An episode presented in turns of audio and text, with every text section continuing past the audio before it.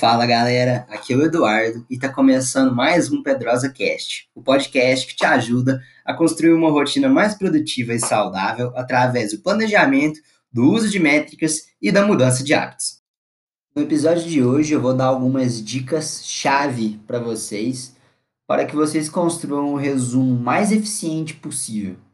Bom, um resumo eficiente ele contém basicamente quatro características ele contém apenas palavras-chave, ou seja, ele não tem ali a transcrição de períodos grandes, inteiros, ele não tem parágrafos grandes explicando alguma coisa. Ele tem apenas palavras-chave. Um resumo eficiente, ele também vai conter esquemas, esquemas que vão ser capazes de relacionar a matéria entre si para que você veja se você realmente entendeu aquele conteúdo. A terceira dica é justamente essa questão de relacionar os tópicos, ou seja, um estudo eficiente é aquele que é capaz de fazer uma correlação dentro do assunto como um todo. Você consegue relacionar um tópico com outro sem ter que necessariamente voltar toda hora no começo do resumo. E por último, você não pode anotar notinhas de rodapé no seu resumo.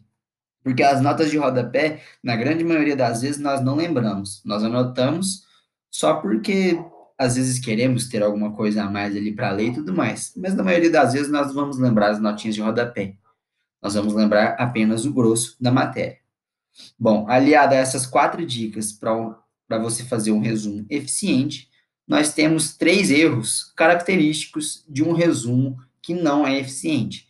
Esses três erros estão relacionados justamente com os quatro tópicos que eu citei antes que compõem um resumo eficiente. Quais seriam, sim, seriam então esses três erros ao fazer um resumo? Querer transcrever o livro que você está estudando, que vai cair naquela questão de você transcrever períodos longos ou até mesmo parágrafos. Achar que tudo é importante, ou seja, querer ficar anotando as notinhas de rodapé que tem no livro.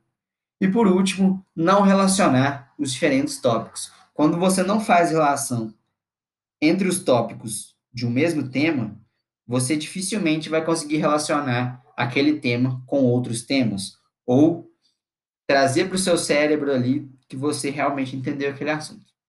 Espero que vocês tenham gostado do conteúdo desse episódio e não esqueçam de me acompanhar no Instagram, eduardopedrosa1, onde eu posto conteúdos com maior frequência relacionados tanto à produtividade quanto à mudança de hábitos. Aquele abraço.